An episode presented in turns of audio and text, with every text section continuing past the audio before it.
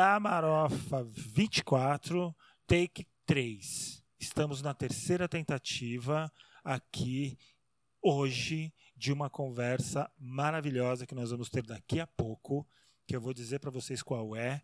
é. Mas antes, vou convidar aquele convite, papapá, chega nas pessoas. Se você está ouvindo aí o podcast, assina, seja lá onde você está ouvindo, ou no Spotify, Google Podcast, sei lá, quais os outros lá, o Public Radio também, clica lá. Clica, assina que você vai receber as atualizações sempre, vai ser muito legal para propagar informação, a gente conseguir conversar, é, ter outros conteúdos, outras conversas e tudo mais, beleza? Então fica aí o convite, quero agradecer já todo mundo que está ouvindo e dizer que hoje eu estou conversando, vamos conversar sobre psicanálise, é, mais um olhar específico para psicanálise, com, que eu vou falar já já qual é esse olhar, mas com essa pessoa que eu adoro. O bom da gente não se ver muito, Madu, é que quando a gente se vê e dá esses paus, eu posso falar três vezes. Sim, exatamente. que eu adoro a Madu, que ela é maravilhosa, que foi sim um baita presente que a arte deu. É, a conheci no teatro, aí depois vi ela tirando foto, e depois ela estava é, na psicanálise, então ela é tudo isso e muito mais. Então, quero pedir aqui, agradecer a nossa convidada, a Madu. Obrigado, Madu, por estar tá vindo. E já peço para você Sim. se auto-apresentar para a galera. Quem não tem a honra e privilégio de te conhecer como eu tenho, já se apresenta para nós aqui. Sim. Primeiramente, quero agradecer a oportunidade né, de estar aqui na, no podcast na Marofa. Para mim é uma honra, sempre quis participar, inclusive. Eba. e eu te adoro, Sidão. Adoro você, adoro a forma com que você trabalha também como diretor, não é, é mesmo? bonitinha. E é, é bem, é bem complicado, né? E para quem não me conhece, então, meu nome é Maria Eduarda, mais conhecida como Madu Silva. Sou psicanalista clínica, é, formada recentemente, né, especializada nisso. E eu tenho 22 anos, né? Sou novinha aí nessa, nessa nova jornada da vida, nessa nova estrada da vida. Total. Onde, onde eu tento passar para os jovens, né? A nova psicanálise, um novo olhar psicanalítico, né? Entre outras, outras áreas que eu gostaria muito de levar a psicanálise, né? Fechou. Me diz uma coisa, ô Madu, você que está hum. trampando com essa coisa com jovem, me diz uma coisa, como que está o jovem, como que você, você sendo jovem e, e, tendo esse olhar, né, do estudo também com do jovem e tal, como que está o jovem hoje? E eu estou falando essa pergunta dentro de um contexto que é o seguinte: a gente sabe que a gente está numa pandemia, né? Então, é, até quem está normal, eu falo assim, quando as pessoas me perguntam, Sidão, você está bem, tal, eu falo assim, eu tô ou eu acho que tô. É, a gente já não, eu já não sei mais se eu tô, se eu, Sim. se eu tô falando para mim que eu tô, na realidade eu tô surtadaço, não Ou saber. você tá tentando se convencer. Exatamente. Mas, então tudo bem que a gente está num, num, lugar diferente hoje. Mas eu acredito, e me corrija se eu estiver hum. errado, que seja lá, a, a, em cima dessa pergunta que eu faço, como que está o jovem hoje, essa situação hum. deve estar tá potencializada nesses dias. Então, óbvio que a gente não precisa focar só nessa relação da pandemia que a gente está vivendo, porque muito se Sim, tem falado também. Mas eu queria uma, uma opinião sua. Como que você acha que está o jovem? Como que ele está colocado no geral, hoje, né? no geral, assim, que você percebe, que você sente, que chega até você? Fala para mim um pouco isso. Olha, é, tem várias vertentes para falar sobre o jovem é, moderno, digamos assim, né? Isso. O jovem de hoje em dia, jovem do século XXI. É, eu vejo que existe uma resistência de aprendizado e de lidar, pelo menos com o brasileiro, né? Existe uma grande resistência de você querer aprender algo novo, né? De você querer se adaptar às coisas novas. E existe uma gama de jovens que já estão adaptados, né? É como se eles já recebessem muito bem as novidades, os estudos, as coisas que vêm, sabe, né, da, dos ensinamentos, das histórias.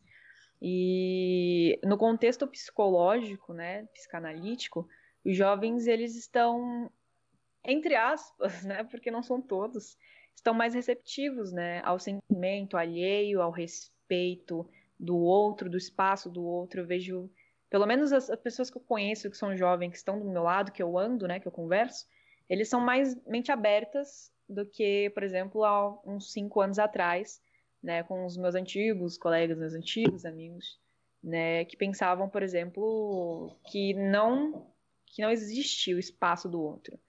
Então, por exemplo, o jovem de hoje em dia sabe dar espaço, sabe receber o espaço e sabe é, ter no contexto social esse respeito, sabe?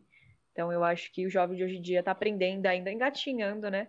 O respeito do espaço do outro, que é o começo da empatia, que é o começo da interação social, né? E que tem uma coisa que a gente que eu percebo, né? A gente a gente se conheceu num projeto maravilhoso que é o Passo da Paixão. Sim. E ali tem de tudo. Tem muito jovem, tem muito adulto, é, tem alguns idosos, que, que eu já acho que são muitos, né? É, é, muita gente. Ali é tudo muito, né? É, então eu também convivi com essa, com essa faixa etária por muitos anos. Convivo ainda, ainda bem, é um presente que Sim. eu tenho com a arte.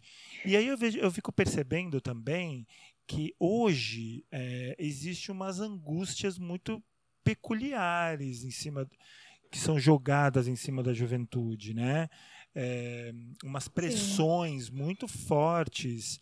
É, e ali a gente está num lugar onde as pessoas ao menos têm acesso à arte e conseguem ter uma autonomia para se expressar, para ser quem são. Sim, ter uma liberdade, né? Tem uma liberdade, mas a gente percebe que tem uma galera, é, às vezes, que está e aí é uma pergunta mesmo, uma, uma reflexão talvez, é, dessa situação de achar que aquela angústia, seja lá o que ela está sentindo, já é uma coisa crônica, e aí vai para uma, uma situação de, de, de, se medicar, e aí, Sim. né, e às vezes acelera até esse processo, ou acha que esse é o único processo para se viver com essa, é com essa situação. É, e, e, e, às vezes não sai um pouco desse jogo, né? De, ou demora para sair, ou fica a vida inteira dentro dessa situação. É um ciclo vicioso, né? A angústia, ela é um ciclo vicioso. As pessoas, elas alimentam as angústias como se fossem reflexões. E até que ponto a reflexão, ela se torna algo ruim? Sim. E até que ponto uma reflexão se torna uma angústia e essa angústia se torna um problema muito maior do que você pensava que era no começo, sabe? É aquela famosa frase do, da ponta do iceberg, que é a única coisa que você vê está no seu consciente, né? Tanto é que a psicanálise ela trabalha com, com outros tipos de subsídios, que seja a, a o resto da, do iceberg, sabe? A Sim. parte que você não vê, que é o inconsciente. Então, por exemplo, o que que te trouxe aquela angústia, né? O que, que te trouxe aquela reflexão ela é realmente real, ela é palpável, então, tipo, é uma coisa que precisa realmente existir naquele momento. Então, existem é, questões que geralmente não são feitas porque a gente não, não foi ensinado, né, nas escolas a como cuidar do nosso emocional, né? A gente não foi ensinado a, a lidar com nossas próprias emoções. Então, quando chega no momento que a gente está, tipo, no nosso ápice, que a gente se encontra, por exemplo, agora numa pandemia dentro de casa, né, preso, digamos assim. Sim, sim. E aí você não consegue expor nada, você não consegue falar nada, você é proibido de dizer algo que contradiga o que sua família diz. Então, por exemplo, você estagna, você para e você não consegue se questionar porque você não foi ensinado a isso. Então, por exemplo, tem gente que acha que é muito perigoso o jovem se questionar. Sim. Não, tem que se questionar, é necessário. Porque se você não se pergunta por que, que você tá mal, por que, que você tá triste, qual o fundamento daquilo? É palpável? É real? O medo é real? Aquele medo, medo tipo, do, do mundo acabar é real? É uma coisa que vai acontecer mesmo? Que nem no caso da crise de pânico. Então, por exemplo, são perguntas que as não são ensinadas a fazer a si mesmas. E por isso acaba acarretando um problema muito maior, né? Até chegar, por exemplo, na, na automutilação, no suicídio e essas coisas que acabam acontecendo. E isso você percebe que é comum entre a juventude? Você, você, percebe, você percebe que isso é comum? É muito comum. E como que. Mas é comum, Sidão. Diga, diga. É comum, Sidão, porque nas escolas, como eu te falei, a gente não tem esse ensino. Eu fiz é, um ano de pedagogia, né? É. É, infelizmente não consegui terminar a faculdade por questões financeiras. Mas eu fiz um ano de pedagogia e nesse um ano eu consegui aprender que o nosso sistema de educação ela é horrível. É horrível porque os professores não podem dar aula. Os professores eles copiam o que são dado. Então, por exemplo, se você não der aula que foi dado pelo Estado, você não pode dar aula. Você tem que dar o que eles te deram. Um conteúdo, por exemplo, ah, né? ah, vou ensinar só história. Exatamente, cópia. Você, ah, por exemplo, só história, só só conteúdo, copia, copia, é. copia, copia, cola, faz não sei o quê. Não é só isso que é a escola, não é só isso que é ensinamento, né? Porque as crianças elas vão virar uma sociedade gigantesca daqui para frente, né? Sim, no, sim. no futuro. E, e, então, por exemplo, se a gente não cuida desde a raiz, não, e você percebe. Exato, e você percebe que essa crise que você está falando da educação, essa coisa do conteúdo, bateu agora na, na, pandemia, porque agora, como que você vai ensinar uma criança que só tinha conteúdo, agora que ela não tem mais conteúdo? Como que, a edu... que ela não vai Exatamente. para um lugar apenas para ter conteúdo? Como que a educação vai lidar com essa brincadeira do eu estou à distância, mas que tipo de informação eu preciso para estar educada? dentro dos saberes também. Ah, desde quando uma criança segue, segue ordens, digamos sim, assim, sim. De, de fazer as coisas retinhas, sabe? Direitinho. Então, ah, você vai estudar às sete horas, você vai fazer lição tal hora, isso tudo dentro de casa. Então não tem como a criança criar a sua própria autodisciplina, porque não tem. E aí você vai forçar um negócio para uma criança e aí ela vai crescer com aquele negócio de perfeição de querer fazer tudo na hora, de querer fazer tudo na pressa, de querer fazer tudo muito bem programado. E aí ela vai acabar se frustrando porque a vida não é assim. Não é. A vida é cheia de imprevistos, a vida é cheia de acidentes, a vida é cheia de coisas que acontecem na, na, na mente da pessoa, de frustrações, de desilusão.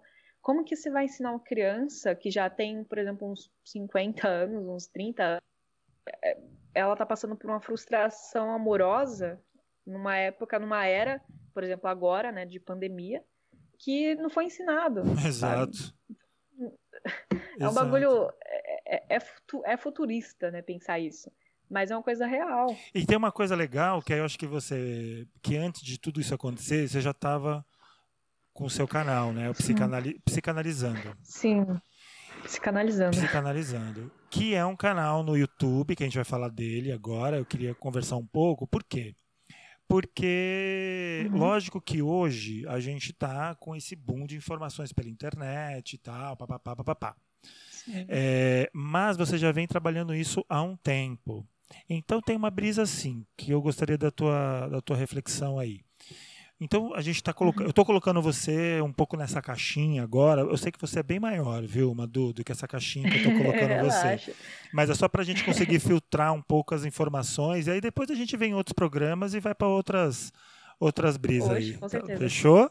Mas eu, eu, tô querendo, eu tô querendo brincar com você nessa coisa de você ser jovem, né? Você fala aí que tem 22 anos, é, já Sim. domina, já domina, assim, já usa uma ferramenta de YouTube para transmitir aí conteúdo, conversas e tudo mais. Também fala sobre vários aspectos da psicanálise que é uma ferramenta também jovem, né? O jovem também consome muito.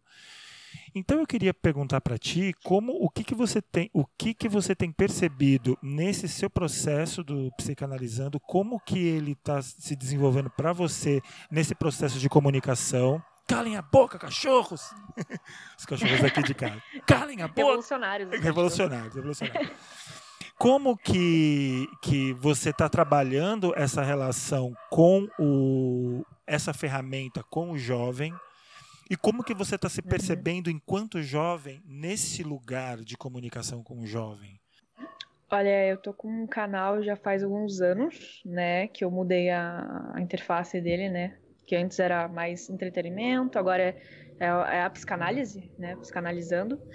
E eu acho que é muito importante ter alguém falando sobre a juventude, sendo jovem, e falando sobre a juventude no, no sentido mental, sabe? Eu, eu acho que é muito importante para ter uma visibilidade para as outras pessoas verem que dá para dá para você também que é jovem fazer algo grande, Eu não tô falando que eu sou grande, tô falando de egos sim, aqui. Sim, sim. Tô falando de questões de, de inspiração. De realizar, então, né? Exemplo, a gente tá falando de realização, de né? Isso, de conseguir efetivar alguma coisa, porque às vezes as pessoas nos invalidam por, pela idade, né? Pelo, pelo nível de, de conteúdo que a gente sabe. Então, por exemplo, ah, se eu sou psicanalista com 22 anos, então quer dizer que eu não sei muita coisa, porque eu não vivi muita coisa. Né? E na verdade a gente não precisa viver muita coisa, a gente precisa entender muita coisa, a gente precisa sentir muita coisa para poder falar e transparecer isso para as outras pessoas. No meu caso é com os jovens, né? E eles vêm tendo uma percepção bem maior, por exemplo, é, recentemente, não, alguns meses atrás, eu postei sobre família tóxica, né, no meu canal. Sim. E muitos jovens, amigos meus, jovem mesmo, tinham uns 17, 18 anos, 20 até, e assistindo no meu canal falando que eles precisavam ouvir aquilo, que aquilo era necessário para eles mudarem a forma de pensamento. É, tem colegas meus que me mandam mensagem no WhatsApp falando, nossa, muito obrigado, aquela informação foi muito precisa, né? Então, por exemplo, ser uma inspiração, uma fonte de inspiração para que outras pessoas também consigam fazer aquilo. Não aquele egoísmo, né? Tipo, ah, não, só eu faço porque eu sou foda, eu sou incrível. Nem sei se pode falar palavrão aqui. Pelo amor de Deus, eu sou incrível. Cara, fala. Direto, né? É, por favor, caralho. E... então, é, servir de inspiração para as outras pessoas, para mim, atualmente, tem sido uma das melhores coisas. E não só para mim, né? Quanto para as outras pessoas e fazer o bem sem olhar a quem, né? É, porque tem uma brisa, Madu, que você também é uma, uma mulher periférica, né? É, a gente está falando esse Mole Ferraz de Vasconcelos, que, né, é, apesar da rede abranger, né, expandir a gente para lugares que a gente não sabe para onde vai, é, a nossa, né, a tua configuração é de uma mulher periférica. Então imagine que todo esse processo de formação, uhum. até na, na faculdade e tal, também não deve ter sido não deve ter sido fácil, né? É, então também tem um processo de empatia que é também é também se falar como jovem dentro de um contexto também, né? Eu acho que é, é Sim, é, é, é uma preta periférica formada em uma área da saúde que poucas pessoas negras, né, mulheres são e representando toda essa classe, né? Todas essas pessoas todos esses jovens que sonham em fazer alguma coisa nessa área. Então, para mim é incrível. Então, tem, às vezes tem mulheres que falam comigo, né, negras e tal, e eu fico meio, eu fico impressionada porque é, eu nunca parei para pensar, ou eu nunca sonhei, ou eu nunca quis intencionalmente, sabe? Sim, Ser sim. uma referência de um, de toda uma, uma galera, tá ligado? E atualmente tem sido uma das melhores coisas, porque você transmite informação, conhecimento, e o autoconhecimento, que é a melhor coisa. Porque se, por exemplo, a mesma coisa de eu, eu tenho todas as ferramentas da psicanálise, eu conheço sobre a mente humana e tudo mais, a minha própria mente. E aí seria um pouco egoísmo meu eu não dar essas informações para as outras pessoas. Aí tem gente que fala, ah, mas você estuda a vida inteira e você é, gasta dinheiro com isso. Tá bom, mas eu gastei para ajudar o outro. Sim. Sabe? Eu gastei dinheiro, eu estudei para ter a minha formação, para ter as minhas condições, para ter o, o, suficiente para sobreviver, mas também para que o outro tenha também. Entendeu? Então, tipo, não adianta. Eu não. Eu acho que eu não seria feliz sem conseguir ajudar as outras pessoas. Não seria uma, uma, uma felicidade.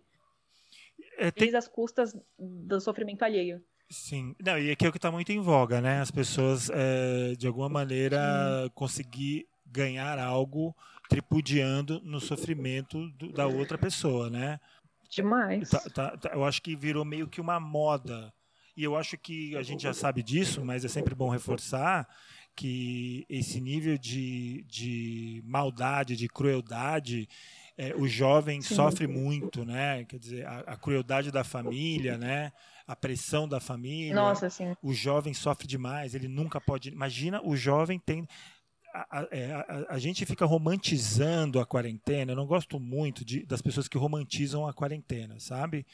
É, Sim, porque, porque às não vezes, sabe que outro passa. Né? Exato, cara. Às vezes você viver dentro da sua casa é um inferno.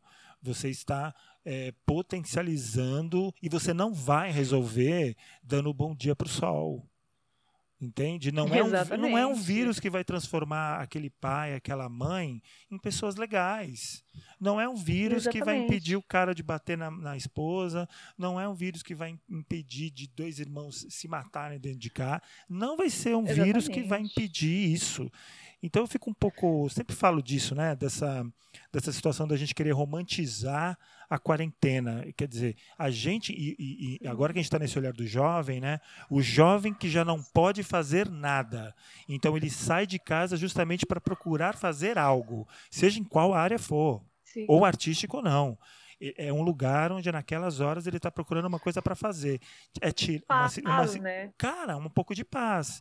É tirado isso dele, então eu fico imaginando que às vezes eh, são os infernos que essa galera está passando. Né? Ai, sim, com certeza. É, o jovem hoje em dia, não só hoje em dia, né? Eu acho que desde sempre os jovens eles sofrem bastante dentro de casa, seja por bullying, aquelas coisas, desde as coisas mais sutis que os pais podem fazer com seus filhos, né? Que é aquele bullying, ah, você tá gordinha, nossa, para de comer, para de comer, você vai, vai sair Sim. da quarentena e vai virar uma baleia. Então, tipo, esse tipo de comentário, desde esses tipos de comentário, até um abuso sexual, até um estupro, até um, um, uma agressão contra a mulher ou contra seus filhos, elas são potencializadas por causa do, do corona. Então tem gente que acha que é uma coisa incrível que está acontecendo. Por um lado, realmente é. É incrível. Eu nunca participei de uma pandemia, assim, sabe? Nem, nem eu. Como adulta. nunca participei, nunca nem, nem vi na vida. Mas, é, enfim. Mas aí, é, agora vivendo uma pandemia, vivendo isso, a gente vê por vários, por vários ângulos, porque a psicanálise ela também tem disso. Ela vê por vários ângulos. Então, tipo, tem o, o lado que a classe média tá, tipo, falando pra galera de baixo, né? A gente, Sim. nós pobres. Ficar em casa, sendo que tem conta para pagar e o pessoal não tem as contas elas não vão parar por causa da pandemia. Total. Então os, os caras que estão lá em cima de empresas gigantescas não vai falar para você ficar em casa. Eles não vão te dar dinheiro. Então você já fica estressado, por exemplo, por causa disso. Chega em casa, você tem que ficar em casa, né, é, aguentando ofensas, xingamentos ou qualquer outra coisa, seja jovem, seja adulto.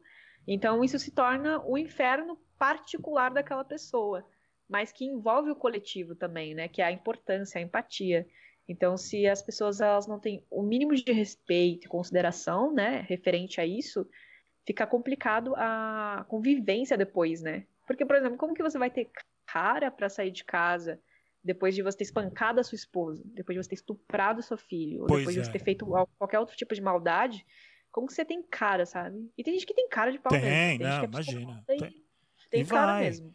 É foda. Eu queria. É... Nossa, isso dá pano pra manga. Mas eu vi umas coisas. que gente... dá... Eu tava até conversando contigo antes que eu... a gente papeou um pouco sobre uma vertente que você está se aprofundando, é, no, nos estudos, que é essa gestão humanizada, é isso? Isso, Esse é o nome? Gestão humanizada. Gestão humanizada. Esse é o nome. E, e, a gente está falando, é louco, porque também é uma vertente que você está aí é, num estudo, numa proposta, num aprofundamento, é, né, já com coisas para passar. Então, eu queria que você explicasse um pouco o que, que você está chamando de gestão humanizada dentro dessa linha da psicanálise, é, para depois a gente esmiuçar um pouco isso. O que, que você está chamando de gestão humanizada? Sim. É o cuidado da mente das pessoas dentro das empresas. Né? Ou seja, por exemplo, seja uma empresa grande, seja uma empresa pequena, né, de porte pequeno, eles têm que ter essa valorização da mente do seu funcionário. Porque se você não cuida né, da psique do seu funcionário, é óbvio e claro que o rendimento dele não vai ser bom o suficiente para você bater suas metas. E também as metas que você tem, elas não podem ser exacerbadas. Então, por exemplo, se você nunca bateu uma meta na vida, que é, por exemplo, bem alta e você quer aquele dinheiro porque você tem ganância, porque você quer dinheiro, e aí você cobra do seu funcionário, sendo que a culpa da, daquela meta não batida é tua, por falta de administração, por não saber administrar aquilo direito, sabe? Aquela meta. Então, esse é, esse é o princípio do conceito, sabe? E vai em todas as áreas, né? Eu quero enraizar a psicanálise como se fosse uma árvore dentro das empresas, né? Com raiz, com força e crescer elas com os galinhos, né? Com as coisas importantes, né? Para a gente poder esmiuçar, como você disse. E aí eu falo assim, Madu, e agora? Porque as empresas. Nossa, eu fico imaginando, você já está nessa pesquisa há um tempo. E, e, e, as empresas, na média, não gostam desse tratamento psicológico, né? É, de, de, de, desse cuidado social. Eu já trabalhei de carteira assinada pouquíssimas vezes, mas trabalhei.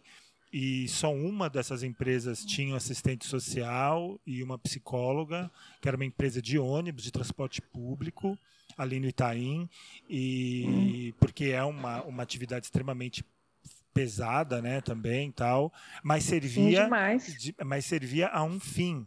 Não era um, um não era para te alicerçar. Tipo assim, se eu funcionário quisesse ter uma consulta psicológica, é, uma, uma análise ali, a, eu não poderia. Era num caso já de patologia, não. que eu já tivesse e você pensa Sim. isso um pouco diferente. Aí eu pergunto demais, assim, demais, é, e eu pergunto assim: e agora que a gente está tendo uma previsão de que as empresas vão mudar completamente, é, se não completamente, muito, a sua forma de negócios. Uhum. Porque é, a gente, em 2020, agora, com certeza a gente vai viver é, saídas, quarentenas e não quarentenas, né? Como que fica esse papel de, de, de, de, de como é que fica esse papel agora é, de, de, dentro dessa, dessa perspectiva, hein?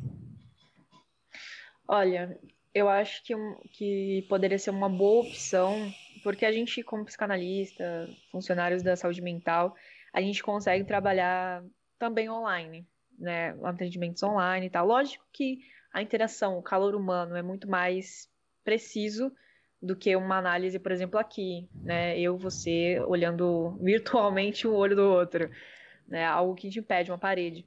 Então, eu acho que sim, as empresas não têm desculpa nenhuma para não ter um, um lugar onde o seu, onde a sua pessoa, né, os seus, os seus funcionários consigam ter ajuda psicológica, né, ajuda mental. Então, é, se as empresas mudarem, pelo menos em 2020, que parece que realmente vai ficar nessa coisa, uma semana sai, uma semana fica, e aí fica na internet, né? Fica no home, home office, né? É isso que fala? Isso. E então, se a gente sabe que a galera tá passando por um perrengue dentro de casa, se a gente sabe que também é estressante ficar dentro de casa, preso dentro de casa, ou passando por qualquer tipo de situação é, degradante, é óbvio que essa pessoa vai precisar de um atendimento psicológico. Uma semana a gente vai ter essa, essa conversa online, né? Que vai ser o trabalho online, por exemplo. Ah, vou trabalhar uma, um, uma semana online, e aí num dia eu vou conversar com uma psicóloga online, e aí, por exemplo, na outra semana eu vou ter que ir lá pessoalmente, e aí num dia dessa semana ela vai conversar com uma psicóloga pessoalmente. Claro que com um distanciamento, porque isso é possível, tá ligado? É, se você pegar alguém e colocar na ponta da parede, na outra ponta da parede, está conversando. Então, por exemplo, Sim. é uma análise, você está pessoalmente, você consegue sentir a pessoa, você consegue responder a pessoa. Então, é, é, o complicado, Sidão, é que as pessoas elas gostam de coisa padrãozinha e bonitinho. E a gente não está numa situação padrãozinho e bonitinho. Sim. Então, por exemplo, se eu pegar uma cadeira e for a única cadeira do, do, do ambiente que eu estiver numa sala, né? E colocar num canto e eu ficar no outro canto, todo mundo higienizado, todo mundo se cuidando, né, com máscara e tudo. E dá para ouvir. Então, é, é, uma, é uma questão de, de consideração, né, e, de, e do que fazer para aquilo dar certo. Então, as pessoas romantizam muito aquela coisa, ah, tem que ter um divã, tem que sentar do lado do seu paciente, tem que conversar pertinho. Não, não precisa. Ele precisa ser ouvido. Ele precisa ser entendido, compreendido e saber o que está passando na cabeça dele, que muitas vezes as pessoas não sabem. Então eu acho que nessa situação desse caos dá para fazer uma jogada online, também dá para fazer essa jogada pessoalmente, uma vez por semana pelo menos, para cuidar da saúde mental da, das pessoas. É, tem uma, uma coisa que a gente está convivendo, é, é, é uma luta, é quase uma, entre aspas, né, vamos botar isso, é quase uma militância, porque o que está acontecendo? Você está você está falando para mim que o, o teu olhar nesse caso está muito mais voltado, apesar de melhorar a produtividade da empresa, você está falando também é, da saúde do trabalhador. Né? Você está falando ali Sim. que, que o, o, foco, na realidade, é o alicerce para o trabalhador e não é, apenas o lucro do patrão, que uma é consequência da outra. Exatamente. E a gente está vivendo certeza. hoje num país onde os, os, muitos empresários, eu não, eu não, posso dizer a maioria, nem a minoria, nem metade, metade, porque eu não tenho essa pesquisa, é. mas muitos empresários estão querendo botar os funcionários para morrer, cara, né? É, é nesse momento de pandemia. A gente não sabe que tipo de, de consequência isso vai ter por exemplo, eu não sei se os, se os funcionários, se os trabalhadores vão ter uma noção de que são explorados agora, né? De, do quanto que a saúde deles para o patrão não vale nada. Então, Exatamente. É, não é? Então tem aí um, um, um lugar de, de militância que é como chegar nessa empresa, meu, para fazer com que eles entendam esse tipo de benefício para a galera num momento que, na média, se eu pudesse, eu matava ele e a família dele de vírus desde que a minha loja Exatamente. fique aberta. Que a gente tem um, um, empresariado muito cruel, né, Madu? A gente tem um empresariado, uma elite brasileira Demais. muito cruel. Então, esse tipo de trabalho que você está falando é um trabalho muito foda, porque diferente da onde eu trabalhei, que era quando o motorista ou o cobrador chegava na psicóloga porque já estava louco já, estava doido, já estava batendo. Eu, eu, eu, vi relatos, né? Eu, eu vi, não, eu vi casos, né? De como que determinados motoristas chegavam na sala da psicóloga já era para ir para o que a gente chamava na época, né? Já ir para caixa, já ir encostado, né? Que a gente falava porque o cara já estava uhum. totalmente zoado, não havia um trabalho anterior. Então, assim, como, como que vai ser furar essa, essa, essa, essa fronteira aí? Como que você, Quais as estratégias que eu acho que você, refletindo aqui, que você poderia tentar furar essa barreira aí? Olha, vai ser muito complicado, ainda mais quando você é uma jovem e que está sozinha nessa ideia, né? É, eu expus a minha forma de pensamento agora, depois de meses de pesquisa, depois de meses estudando. É, passei uma semana estudando sobre liderança, né, e gestão empresarial só para eu ter uma noção. Então, tipo assim, eu sei uma, uma vírgula, digamos, sobre Sim. isso. não sou uma expert. Tá no início do mas... processo, né? De, de construção, né? Isso. Eu tô pescando ali tudo que eu acho importante, por exemplo, para eu poder passar para os caras, para os donos das empresas, né? As visões para eles. Sim. Porque é o óbvio que eu vou falar. E às vezes as pessoas elas acordam com o óbvio. Por exemplo, às vezes não é tão claro que, por exemplo, ah, aqui tá cho vai chover e vai, vai molhar aqui a sua plantação e ela vai crescer, ok? Você tem que cuidar. E aí, tipo, as pessoas falam, olha, realmente, se chover, vai crescer ali o tomatinho. Então, às vezes as pessoas, elas dão um twin na cabeça com o óbvio. Sim. Então, eu vou chegar neles e falar, olha, é, a sua meta só pode ser batida se seus funcionários estiverem bem. Seus funcionários só vão estar bem se eles estiverem com a mente bem. E eles só vão estar com a mente bem se a empresa oferecesse subsídios, né, é, coisas para que elas cuidem das suas próprias mentes. Então, é, se tiver um apoio né, psicológico na sua empresa, você vai conseguir obter o, o seu dinheiro né, da, da empresa e vai conseguir abastecer também a galera. Então, você vai pagar um salário justo para elas, porque né, né, você precisa ter a saúde mental, mas você precisa ter uma casa. Porque se você Sim. não tiver uma casa, você não vai ter saúde mental né? Isso é óbvio. Sim. Acho que todo ser humano na Terra, no planeta Terra, deveria sim ter uma casa, né? Deveria ter sim é, condições de beber água quando quiser e usar a luz quando quiser também. Mas enfim, isso é outro pensamento para outro para outro, outro, outro tema, exatamente. Mas, Adoro os temas tema. que a gente está levantando aqui, viu, Madu, para outros momentos. Adoro. Sim, ah, eu adoro também. e eu acho importante que, por exemplo, o chefe, o dono da empresa, né, das grandes ou pequenas empresas, tenha consciência disso, porque não basta chegar lá e falar, olha, eu acho que para você ter o crescimento, você precisa ter um psicólogo aí na sua empresa. E só. E aí ele vai perguntar por quê. E aí eu vou ficar tipo, ah, porque a pessoa precisa ter saúde mental. Não, não é só isso. Eu tenho que dar o que os empresários gostam, que é informação. Eles gostam de saber dados, porcentagens, quanto vai ganhar, quanto vai deixar de ganhar e essas coisas, sabe? Como eles vão balancear essa informação e como eles vão passar isso pro, pro pessoal dele, né? Que é as pessoas que trabalham para eles. E tudo isso justamente. Eu não quero fazer um, uma jogada onde quem só ganha é os empresários, entende? Porque a maioria das pessoas é, que trabalham hoje em dia aqui no Brasil são periféricas. Sim. Não sabem o que é mil reais. Exato. Elas não sabem o que é dinheiro acima de mil reais. E foi uma das coisas que eu comentei no meu, no meu canal também, no meu no último vídeo agora. Somos humanos. Ricos ou pobres, a gente tem problemas psicológicos. Só que a gente precisa ter igualdade, né? Porque a gente não pode falar somente de mente, né? Sem falar de dinheiro. Sim. E sem falar que o pessoal pobre lá de, da periferia não tem condições de pagar psicólogo. Então, isso deve ser dado gratuito. A saúde mental tem que ser gratuita. Que é uma, uma demanda foda, né? Porque a gente não vamos ter a ilusão de que todos os empresários. Eu vi hoje, hoje, hoje de manhã, o, o, dono do Itaú, eu acho, acho que é o dono do Itaú, eu não vi quem era, era uma pessoa do Itaú, foi a dona do. Itaú, falando que a Covid-19 vai, vai é, como é que ele fala? Vai demonstrar, é, vai deixar claro as diferenças sociais no Brasil. Eu falei, nossa, lindo, que descoberta!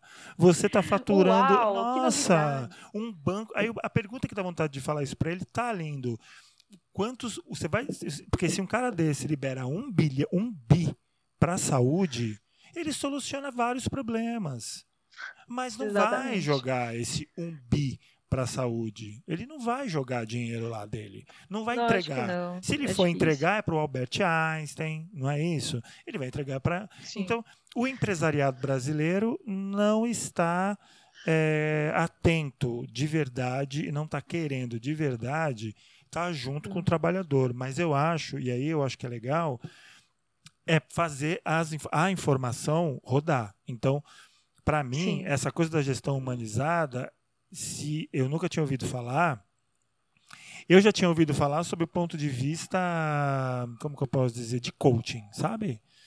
Nossa, Ah. você precisa tratar melhor os seus colaboradores, porque sabe aquele papinho furado? Incentive eles. É, dando um incentive pirulito. eles, isso. Um- um- uma coisa muito. daquela brisa de coaching que a gente conhece. Muito surreal. É, surreal. que é aquela brisa toda lá. Mas eu nunca tinha ouvido esse papo sob o ponto de vista psicanalítico, que é se preocupar com a saúde do trabalhador, né? Que ele Sim. sempre foi ferrado, não tem acesso a vários tipos de saúde, está exposto a Sim. vários tipos de estresse e não tem nenhum suporte, né? Não tem nenhum suporte. Exatamente. E ele vai explodir em algum lugar. Ou ele implode, né? Ou ele desenvolve várias doenças, ou, em- ou explode em cima de outros. Sim, ou ele somatiza Ou ele ele somati- explode nas pessoas. Cara, isso não vai dar certo, né? É, O trabalhador assim Sim. não vai dar certo. Então, E é, eu pego essa visão, desculpa te interromper. mãe, Sidão. interrompe, pelo amor de essa Deus. visão, eu pego essa, essa visão de gestão humanizada depois de dois anos e quatro meses trabalhando no call center. Isso às cegas, porque eu nunca tive nenhuma experiência além do call center com carteira assinada, digamos assim. E aí eu tive esses dois anos. O primeiro ano foi mais ou menos tranquilo. Já o segundo, a gestão começou a decair, né? Já era decaída, que eu não via, né? Pra mim tava tudo bem, eu tava ganhando meu dinheiro, né? Que às vezes era 800, às vezes era 900, às vezes era. Não tinha nem um, um fixo, um- Foda. um ponto fixo, era, era sempre oscilava. Eu tinha três cursos pra pagar, que era duas faculdades e um curso de inglês. Então, tipo assim, era muita coisa pra pagar, então eu já ficava estressada por causa disso. Tinha prova pra fazer, eles não deixavam sair.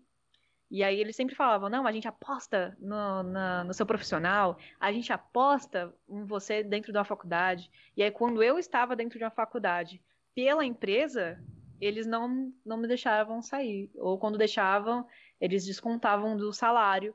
Ou quando deixavam, eles brigavam, bi- birravam, bas- basicamente. Então, por exemplo, tem todo esse problema, e aí a gente vai acumulando problemas psicológicos. Onde a gente Claro. começa a ter estresse, Claro. a gente começa a descontar na nossa família, a gente começa a descontar, tipo, é, ter momentos de, de ansiedade. Teve uma vez que eu tive uma crise de, de ansiedade na escada da estação, olhando para logo da empresa. Puta que Então, pariu. tipo assim, eu travei. Eu travei. Na hora eu não consegui respirar, não conseguia fazer nada. E aí depois eu lembrei das, dos, das coisas que eu fazia, da meditação. Eu falei, olha, você tá tendo uma crise de ansiedade. Então respira fundo e segue o baile. Então, tipo, eu tive que ter todo esse processo, fazer tudo sozinha, participar de todo esse processo, de todo esse processo sozinha, para entender como é difícil as pessoas que trabalham é, em call centers ou qualquer outra empresa assim. Então, por exemplo, o chefe, coordenador, brigava com, com o supervisor, o supervisor descontava na, na galera, né, na operação. Claro. Então, tipo assim, se o topo fez uma meta, né, que eram os chefões lá, os donos do, do call center, fizeram uma meta que eles nunca bateram na vida, ou que bateram uma vez só durante um ano, é má administração deles, não é problema meu se ele não conseguiu atingir a, a meta dele. E eu fui começando a pegar é, essas informações, essas, essas coisinhas e juntar. Tá na hora da psicanálise fazer alguma coisa, tá na hora de eu fazer alguma coisa. Porque não adianta eu falar, olha, eu quero que a psicanálise, sabe, bombe, digamos assim, sabe? Eu quero que a psicanálise ela cresça, ela seja alguma coisa. Eu quero que o pessoal fala psicanálise e fala, caraca, mano, hora. Né? Tipo, eu conheço fulano de tal, que é fulano de tal, fulano de tal, que faz um trabalho bacana como psicanalista. Então, uh, hoje em dia, o nome psicanálise ficou muito muito para baixo, sabe? Muito down, porque os pesquisadores ficaram só num quartinho alugado de uns 100 reais, eu nem sei quanto que é, e atendendo seus pacientes, sabe? Vivendo na vida robótica, sem a mudança. E Freud, ele fez a mudança, ele criou a psicanálise. Então, por exemplo, ele não criou a psicanálise só para ficar parado, sabe? Então, eu, tipo, eu queria fazer alguma coisa além do atendimento psicanalítico, mas que beneficiasse todo mundo, que fosse justo, pelo menos. Sim. Então, isso é uma coisa que, que me motiva, né? Depois de trabalhar nesse caos center. Adorei. Madu, maravilhosa. Eu queria. A gente está terminando aqui esse jogo aqui. Nossa, como é bom conversar com você, Sim. mulher de Deus. Nossa. Você é tão maravilhosa. Ai, eu adoro falar. Ai, é muito bom. Ó, Madu, vamos terminar aqui para a gente poder papear em outros, outros temas. Vamos falar de filmes depois, vamos falar de livros, vamos falar das psicologias dos personagens. Eu, eu vamos falar disso. Nossa, eu, eu amo. Vamos falar disso.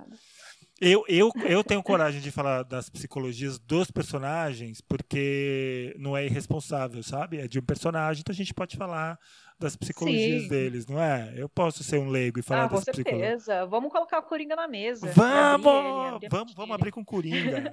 Ai, amo. Nossa, eu, eu sempre quis debater o assunto do Coringa. Nossa, eu amo. É uma das histórias mais incríveis que já, já foram feitas, assim, pela DC. Então vamos fazer o seguinte, ó. Eu vou. Ixi, já tem até as pessoas na minha cabeça, eu não vou falar aqui porque eu não quero comprometê-las. Mas vamos fazer esse papo do Coringa, que aí eu chamo uma pessoa que manja muito, gosta muito de cinema.